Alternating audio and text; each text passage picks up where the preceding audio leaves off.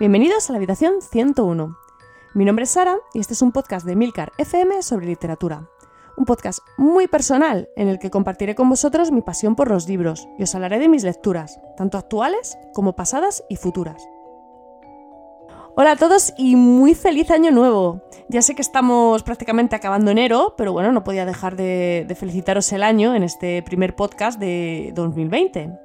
Imagino que a estas alturas ya tenéis más que superada la resaca navideña, los polvorones, las uvas y todo. Así que nada, vamos, a, al lío. Para empezar este año os he querido traer a, esta habitación 101 algo distinto a lo que suelo traeros. Eh, no es un formato de lectura que yo frecuente, pero de vez en cuando sí que me hago con algún título, sobre todo si la historia me llama la atención. Os quiero hablar hoy, bueno, eh, de, algunas de mis novelas gráficas preferidas, eh, todas ellas de géneros diferentes, estilos muy distintos. Pero primero me gustaría que nos ubicáramos un poco, porque yo no sé a vosotros, pero a mí siempre me ha parecido un poco, un poco confusa ¿no? la diferencia entre novela gráfica y cómic. Os lo iba a explicar yo, pero aprovechando que en Emilcar FM tenemos a todo un experto en la materia, que es mi compañero Antonio Rentero, que además hace poquito estrenó un podcast sobre cómics en la red que se titula Excelsior, pues le pedí que, no, que me echara una mano y que se encargara de explicaros eh, cuál es la diferencia, si es que la hay, entre novela gráfica, TVO y cómic. Así que os dejo con él y a ver si os aclara las dudas.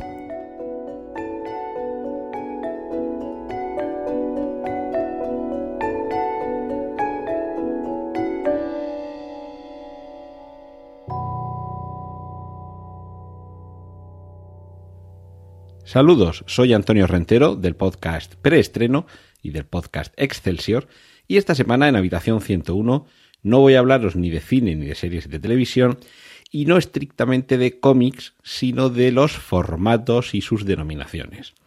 Eh, Sara me ha comentado que si podía echarle una mano, yo encantado y además para mí un honor participar en su podcast a la hora de distinguir qué es una novela gráfica y qué es un cómic. Y vamos a acudir al inicio, porque todo esto tiene que ver con los formatos y con los nombres que se dan en Estados Unidos a determinado tipo de publicaciones. Por no extenderme demasiado, que tampoco es plan, un cómic procede en su nombre de una tira cómica. En los periódicos, esto estamos hablando finales del siglo XIX, principios del siglo XX, era tradicional publicar una tira, lo que todos hemos visto en muchos periódicos, esas dos, tres, cuatro viñetas que en formato tira, en la parte inferior normalmente de una de las páginas, nos comentan, nos cuentan, nos ilustran, mm, o bien sobre algo de la realidad, o bien, es decir, la típica viñeta cómica que tiene que, o, de reflexión sobre la actualidad informativa, o bien nos están contando una historia que sirve, bueno, un poco como, como de alivio a las noticias y las desgracias que suelen venir en los periódicos. Como normalmente estas tiras, por ser este su formato, solían tener un trasfondo cómico, de ahí el daily strip o tira diaria o el comic strip, es decir, tira cómica. Llegó un momento, bueno, también se podría hablar aquí de las Sunday Pages, las páginas dominicales, que esto seguro que algunos lo habréis visto también hace años en algunos suplementos, en los que el mismo personaje que a lo largo de la semana veíamos en una tira, el domingo se le daba más espacio para desarrollar una historia y ocupaba una página entera. Con el tiempo esto se recopilaba y de ahí que pasaran a denominarse comic book, libro cómico, aquel formato, aquella publicación en la que se reunían algunas de estas tiras o bien se trasladaba al mismo, a ese formato, a esa publicación eh, autónoma, independiente, o bien ese personaje u otros similares. Y habitualmente lo que se hacía era acumular varias de esas tiras hasta conformar una página. Esas viñetas nos iban contando una historia en el periódico por entregas, por capítulos diarios y al cabo del tiempo en el cómic todas ellas recopiladas. Y este cómic solía tener el formato que, con el que solemos identificar al TVO, que ahora también explicaré de dónde procede esto de TVO aquí en España. Y es normalmente 24 o 36 páginas, suelen ser múltiplos de 4, que se grapan en el lomo, normalmente con dos grapas, y suelen tener una portada con un papel eh, algo más duro que el del interior, pero sigue siendo una, una portada de papel blando. Bueno, aquí en España surge una publicación que se llama así, Te veo, pero escrito letra T, letra B y letra O, que al, leerlo en español es te veo. Y con el tiempo, aquí estaremos hablando de la metonimia y la sinécdoque, estas figuras literarias, que, hacen que mm, denominemos a un conjunto o un compendio con el nombre o la marca de un, de un individuo o de una entidad individual y separada. Esto es como lo de que aquí en Murcia a las zapatillas deportivas se le llama Bambas, porque había una marca de zapatillas deportivas que era Bamba, con W al principio, y, lo de llamarle a, un polo Nike es porque los primeros que llegaban aquí a España eran de la marca Nike, que algunos de los americanos que la llevaban, al pronunciarlo Nike, pues se, produce esta identificación. Aclarado esto, vamos ya llegando a qué es una novela gráfica. Autores como Will Eisner, a mediados del siglo XX, ya contaban una única historia, como si fuera una novela, a lo largo de varias páginas de cómic. Vamos ya a prescindir de que cómic es algo cómico, ¿de acuerdo? Ya hemos llegado a ese punto. Y esto todavía comenzaba a ser una, una práctica muy incipiente en los años 50, 60 del pasado siglo. Realmente es a partir de esa época, los años 60-70, cuando se generaliza sobre todo en las grandes eh, editoriales de cómics, que son Marvel y DC, sobre todo con, con, personajes de superhéroes, pero también con otros que en algún momento, y más allá de esa publicación mensual regular en formato comic book, eh, ya os he explicado, 24 o 32 páginas, no sé si ahora mismo serán 32 o 36, bueno, el múltiplo de 4 que salga, 30 y 32. Eh, de vez en cuando se publicaba una historia unitaria más extensa y, además en algunos casos incluso con una temática un poco más adulta y ya el formato variaba. Aquí llegábamos a la novela gráfica porque ampliaba el número de páginas, ya podíamos llegar a 60-80 páginas y ya la tapa era también una tapa un poco más dura. Pero realmente la distinción entre comic book y novela gráfica a lo que hace eh, alusión no es tanto a la historia como al formato en sí en el que se publica, en el que se edita.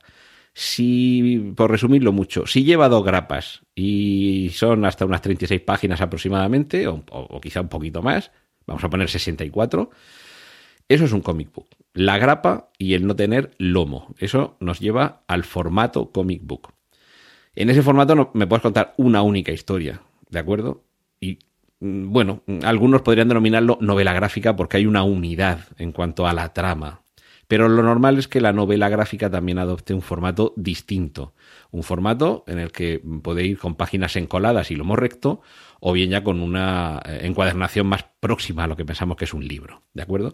Y luego ya aquí entraríamos en que es una serie limitada, por ejemplo, como ser 4, 6, 8, 12 números de comic book, que sí que me pueden estar contando una única historia por entregas, pero que se, termina. Un ejemplo paradigmático de esto suele ser V de Vendetta o Watchmen. En el año 86 se suma otro formato más, el formato Prestige o Prestigio, que suele rondar las 80 páginas con lomo recto, suelen ser páginas encoladas y la o cuadernillos encolados, mejor dicho, y la, las portadas son de un cartoncillo un poquito más duro de lo habitual, pero tampoco llega a ser la tapa dura normal de un libro. Y en ese formato se puede publicar una única historia, esto podría ser una novela gráfica, en un único tomo, por decirlo así, o a lo largo de varios tomos, y esto sería una serie limitada en formato Prestige. Si eh, os vais quedando con la explicación, la novela gráfica es una historia y un formato de publicación. Pero luego puede haber variaciones, como, como digo, pues una novela gráfica puede ir con su tapa blanda en lugar de con su tapa dura, pero lo normal es que sea lo que también en Estados Unidos se denomina one shot, o sea, un único tiro. Publicas una única cosa, no hay una sucesión. Dentro de dos meses o uno o cuatro no hay otro tomo, no hay otro volumen.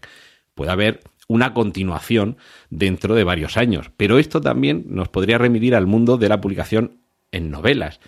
Puede haber una serie de novelas, por ejemplo, A la Triste es una serie de novelas. Inicialmente se publica una y después se irán publicando otras. Cada una de esas novelas serían, en el formato cómic, una novela gráfica. Lo que pasa que posteriormente hay otras novelas gráficas que van continuando esa serie, pero esto no suele ser lo habitual. La novela gráfica empieza y termina en ese tomo y se acabó. Y a partir de aquí, mmm, creo que la, la, diferencia esencial, quizá, y por esto lo dejo para el final, sería recurrir al ejemplo de las publicaciones periódicas. Un diario sería el equivalente a un comic book y un semanario o una revista mensual sería el equivalente a una sucesión de novelas gráficas. Es decir, tendríamos una novela gráfica este mes y el mes que viene tendríamos otra novela gráfica, pero tendría que ser, pues, revistas que nos cuenten una historia independiente en cada una de ellas y que no tienen voluntad de continuidad. El problema ha llegado cuando muchos de, muchas de estas adaptaciones de cómics han llegado al cine y en los títulos de crédito vemos como queriendo asumir un, un rango de mayor formalidad o seriedad o respeto. El basado en la novela gráfica, a ver, Watchmen y V de Vendetta, por ejemplo, no son novelas gráficas, son series limitadas. Entonces ese marchamo de novela gráfica parece darnos un plus de respetabilidad, pero eso se refiere a un tipo muy concreto de edición con un formato, una duración, unas páginas, una continuidad, o más bien una ausencia de continuidad. El mes que viene o el año que viene no va a haber otra novela gráfica que continúe esto. Puede haber una secuela, ¿de acuerdo? En 1986, Frank Miller surge, eh, o sea, publica el The Dark Knight Returns, el regreso del Señor de la Noche, que posteriormente, décadas después, tendría otras continuaciones, pero son secuelas, igual que cuando aparece una película y al cabo de los años dice, bueno, pues ha funcionado bien, vamos a continuar la historia por donde la dejamos. En fin, esto, esto creo que es un poco lo que deberíais de conocer, que no todo es novela gráfica, que los comic books son un tipo de publicación y la novela gráfica es otra muy distinta, y que una no es más respetable que la otra por denominarse novela en lugar de denominarse comic book. Spider-Man no es más respetable porque ponga basado en los cómics que si nos pusiera basado en la novela gráfica. Esto espero que la próxima vez que lo veáis en una película, que es donde suelen surgir estas disquisiciones, lo tengáis claro. Y nada más, espero haberos eh, servido de ayuda y sobre todo para mí un, un, honor que Sara haya, haya solicitado mi colaboración aquí en Habitación 101. Un saludo de Antonio Rentero.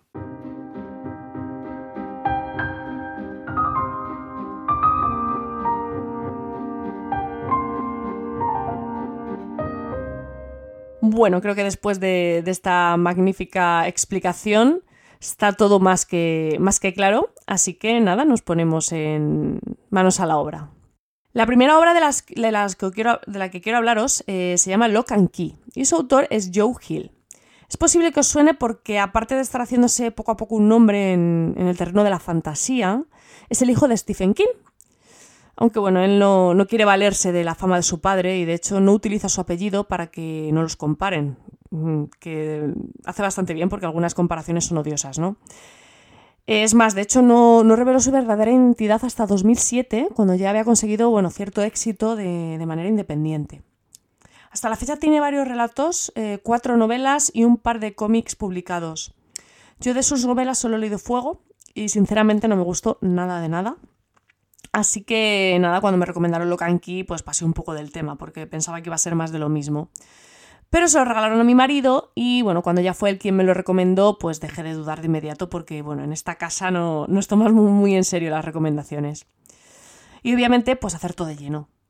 Locan Key me parece una auténtica maravilla, eh, no solo la idea de la historia en general, eh, sino el desarrollo de la misma, que muchas veces es lo más difícil, porque hay autores que tienen ideas muy buenas, pero luego no saben desarrollarlas. Bueno, no es el caso. Joe Hill eh, desborda imaginación en esta obra, nos regala una historia repleta de fantasía ya os digo mm, que, a nivel de guion esta historia roza el 10.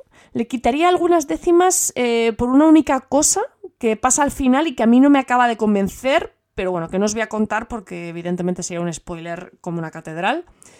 Pero solamente le quitaría eso, unas décimas por ese detallito, que es una cosa un poco absurda, muy pequeñita, pero que a mí no me termino de cuadrar.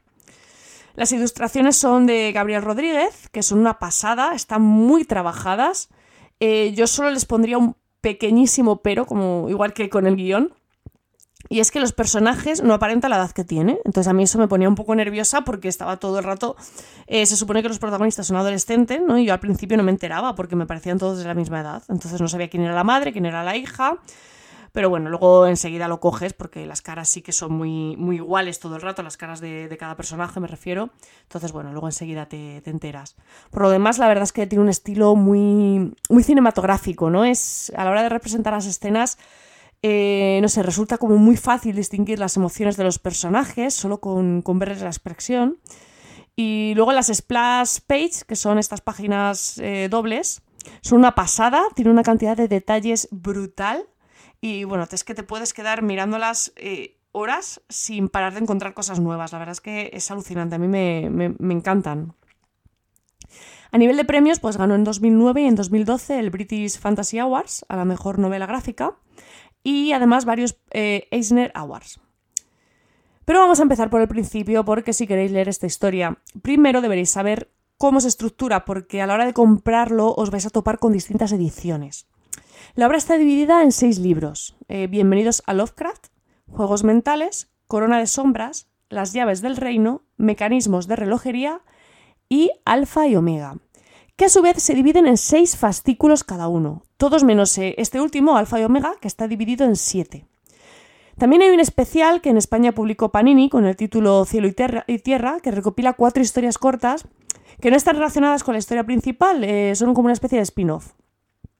Pues bien, eh, la mejor edición para mí, y la que yo os voy a dejar enlazada en la entrada del blog, es Omnibus. Son dos tomos que recopilan todos los libros, tres por cada tomo. Se puede comprar también los seis libros por separado y luego está la Sleep Case, que viene los seis tomos en una caja muy chula para, guardarlos. Y también existía una Master Edition que tenía tres tomos con dos libros en cada uno, pero actualmente se encuentra descatalogado, yo al menos no la he visto. Os adelanto que no, es barato, ¿vale? es bastante... Bueno, tampoco es una locura, pero no es, no es barato. Pero merece muchísimo la pena.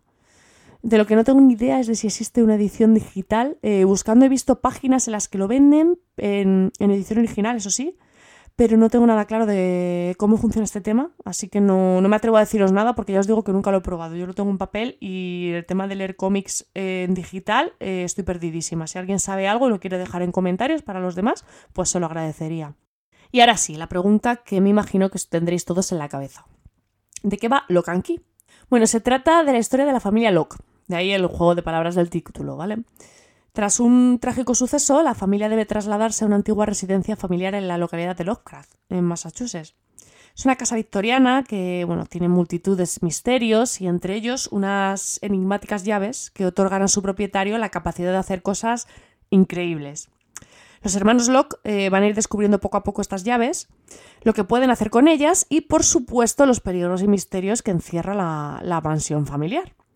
Sé que así contado puede parecer que está orientada al público juvenil, pero nada más lejos de la realidad. La historia mezcla fantasía y terror a partes iguales, además de, contemplar otra infinidad de temas que afectan tanto a los personajes adolescentes como a los adultos.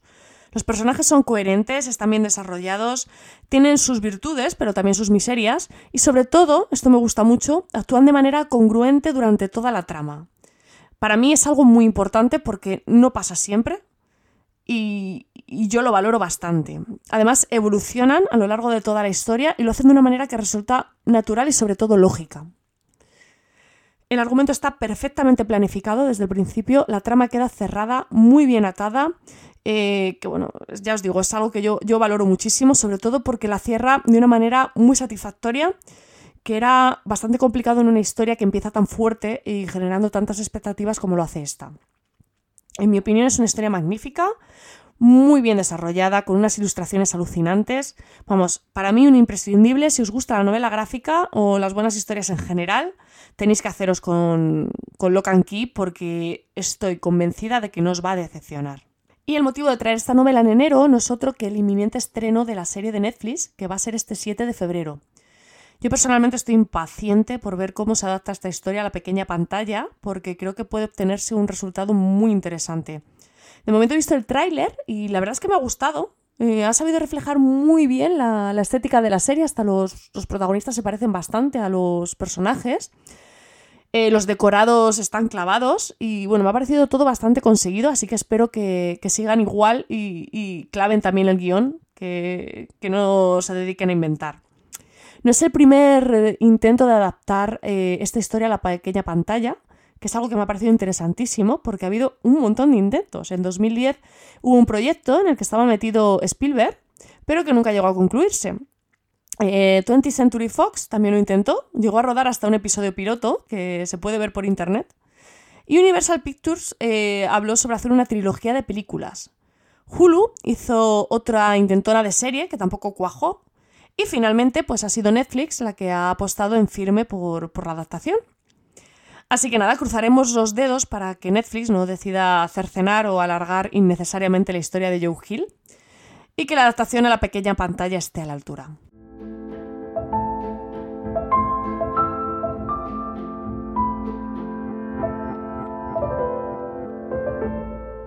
La segunda historia que os traigo eh, es eh, bastante más conocida, o eso, creo. Su título es V de Vendetta y sus autores son Alan como guionista y David Lloyd como ilustrador.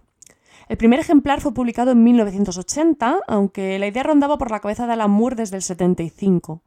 Llevaba un tiempo queriendo crear bueno, pues un personaje similar a V, aunque no terminaba de dar con la clave. Inicialmente se publicó como una serie de 10 ejemplares, aunque actualmente se puede encontrar eh, agrupados en un único volumen y en distintos formatos, desde tapa blanda a dura, con mayor o menor tamaño. Yo os voy a dejar una de ellas enlazada en la entrada del podcast, como siempre, pero que sepáis que hay bastantes opciones para elegir y algunas son bastante chulas. Eso sí, el precio va en consonancia. La historia completa consta de tres libros que están divididos en capítulos y un interludio. Y ahora vamos a lo que interesa, el argumento de V de Vendetta.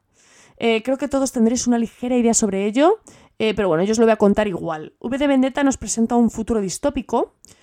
Bueno, para nosotros es más bien pasado porque sucede en 1997. Em, en el que el, el mundo pues, está prácticamente destruido tras una gran guerra nuclear.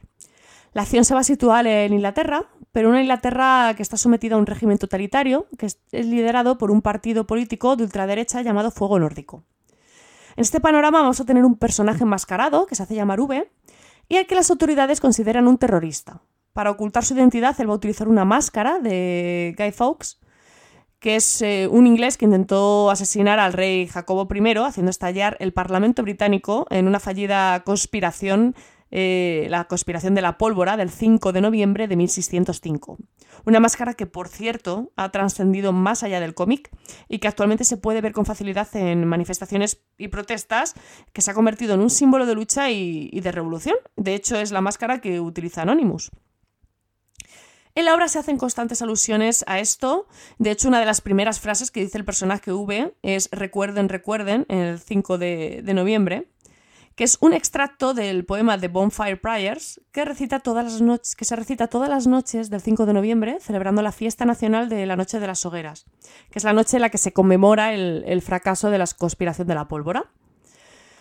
V representa la anarquía y su lucha es la lucha contra el fascismo. Es, eh, es, curioso porque es un personaje bastante ambiguo, en el sentido de que uno no sabe muy bien si es un héroe o un loco. Su identidad no se va a revelar en ningún momento de la trama, aunque sí que van a aparecer algunos detalles sobre su pasado que van a esclarecer un poquito pues, los motivos por los que hace lo que hace.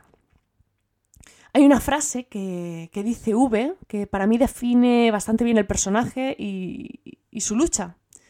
Dice así, no queda carne ni sangre que matar bajo esta capa. Solo hay una idea. Las ideas son a prueba de balas.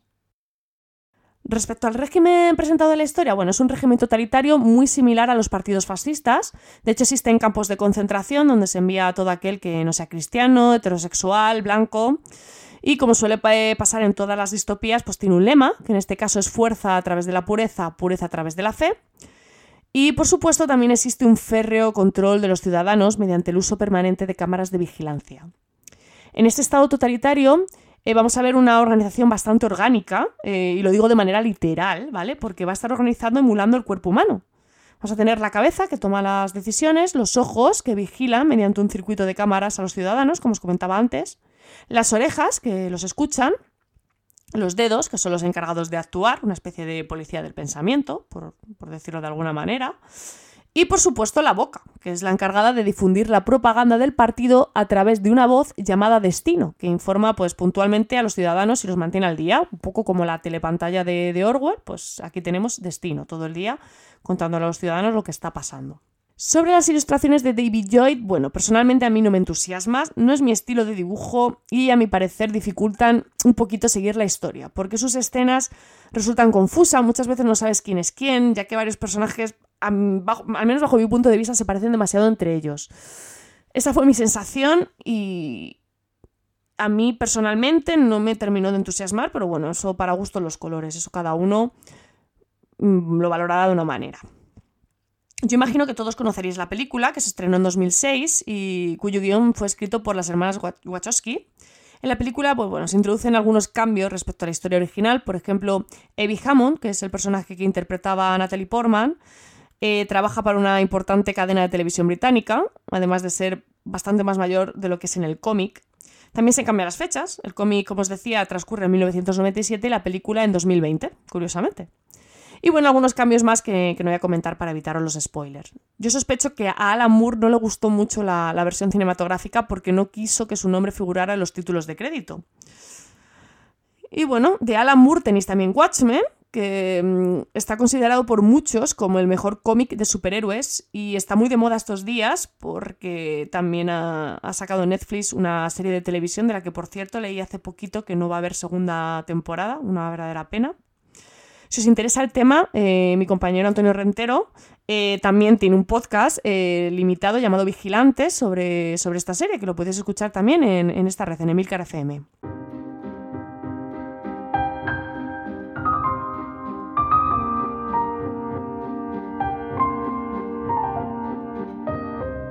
Y la siguiente novela de la que quiero hablaros se titula Persepolis y su autora es Marjane Satrapi.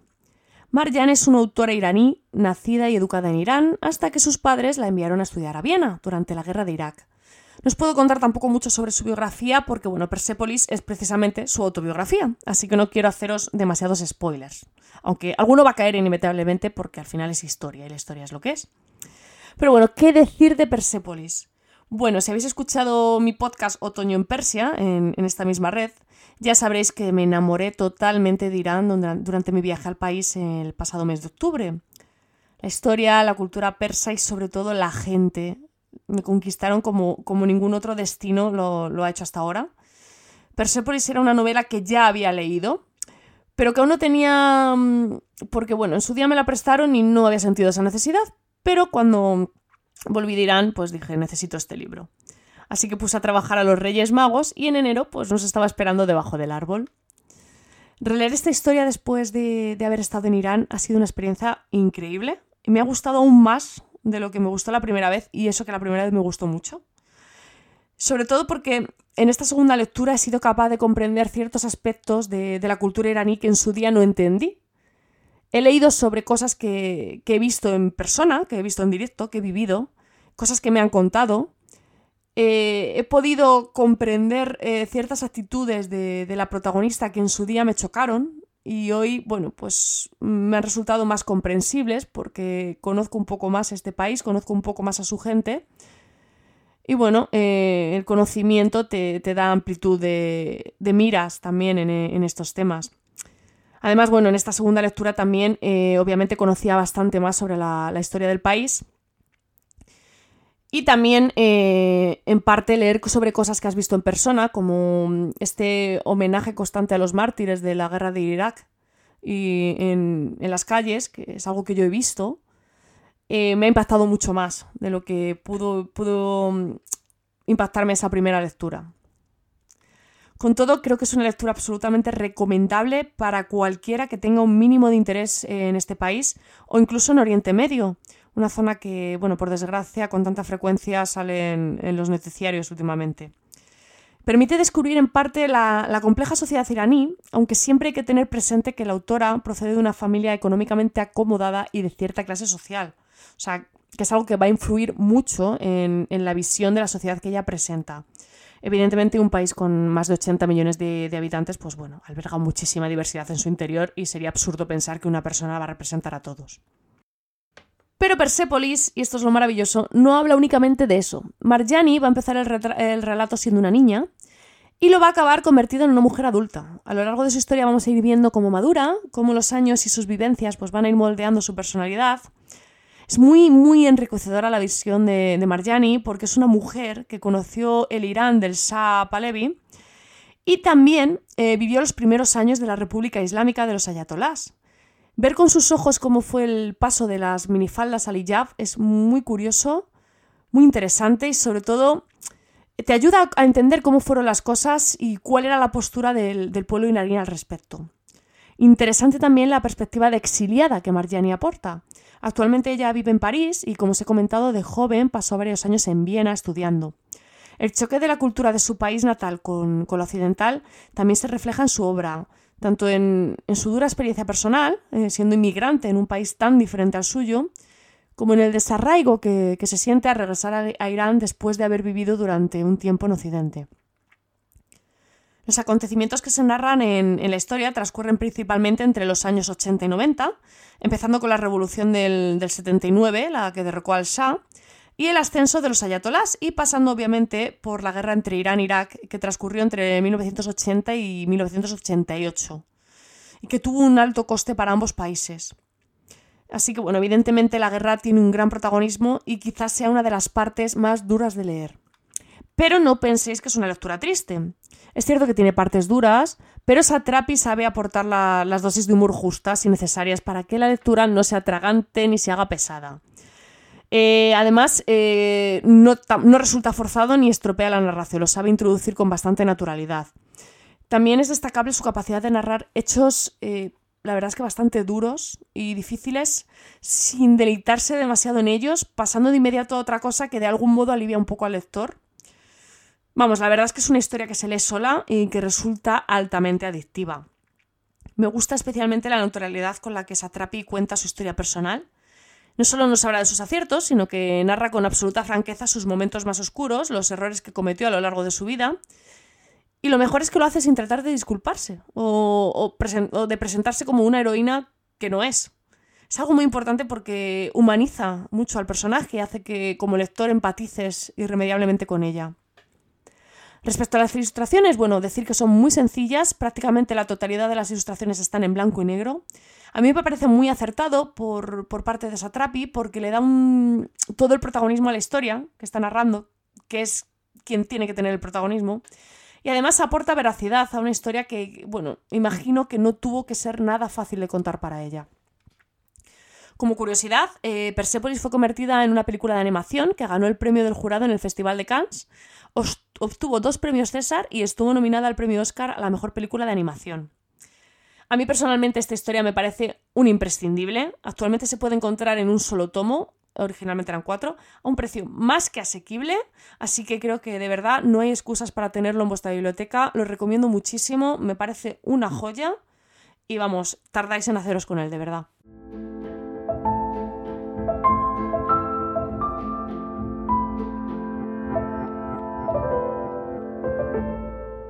Y por último, siguiendo con las biografías, os quiero hablar de Maus, de Art Spielman.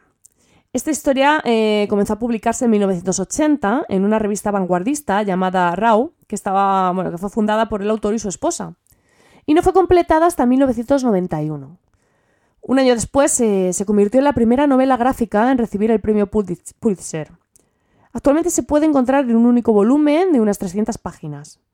Se podría decir que el autor eh, se inspira en Orwell, pues al igual que el británico, en Rebelión en la Granja, utiliza la fábula para contar algo tan duro como el holocausto.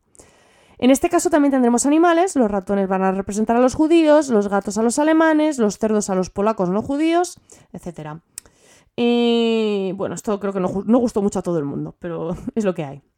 Bueno, en esta, en esta obra se narra la historia del padre del autor, Vladek Spielman, de origen judío, judío-polaco durante la Segunda Guerra Mundial. Eh, es el padre del autor el que va a contar a, su hijo la historia de este, en su casa de Nueva York. Vamos, que la, narración se divide en dos líneas temporales. Por un lado vamos a tener la actualidad, donde el padre le va a contar a, su hijo su historia, y por otro vamos a tener la historia de la juventud del padre, de Vladek, durante la ocupación alemana. Pero eh, nuevamente no va a ser el único tema que se trate en esta obra. También va a tener bastante protagonismo la, relación entre el padre y el hijo, que bueno, digamos que no es muy fácil. Esta parte a mí personalmente me, parece muy acertada como contrapunto a la historia del padre, ya que además de sacarnos en ciertos momentos de, de la parte más dura del relato, ¿no? de todo lo relativo a los campos de concentración, aporta a los protagonistas cierta humanidad que contribuye a que como lectores, pues como os decía antes, ¿no? empaticemos con ellos, que es, algo que siempre ayuda mucho a meterte en la historia.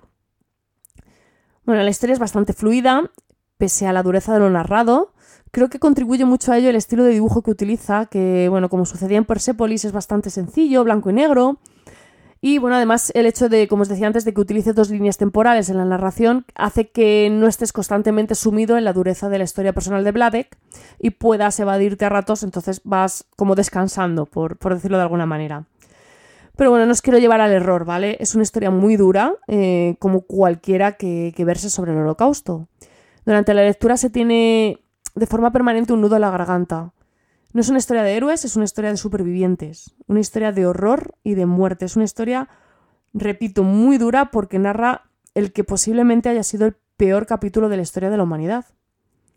Y es por ello que, bueno, el trabajo de, de Spielman considero que es tan importante. Salvando en las páginas de Maus la historia de, de sus padres, Spielman preserva su legado y pone voz a, todos aquellos que tan trágicamente la perdieron.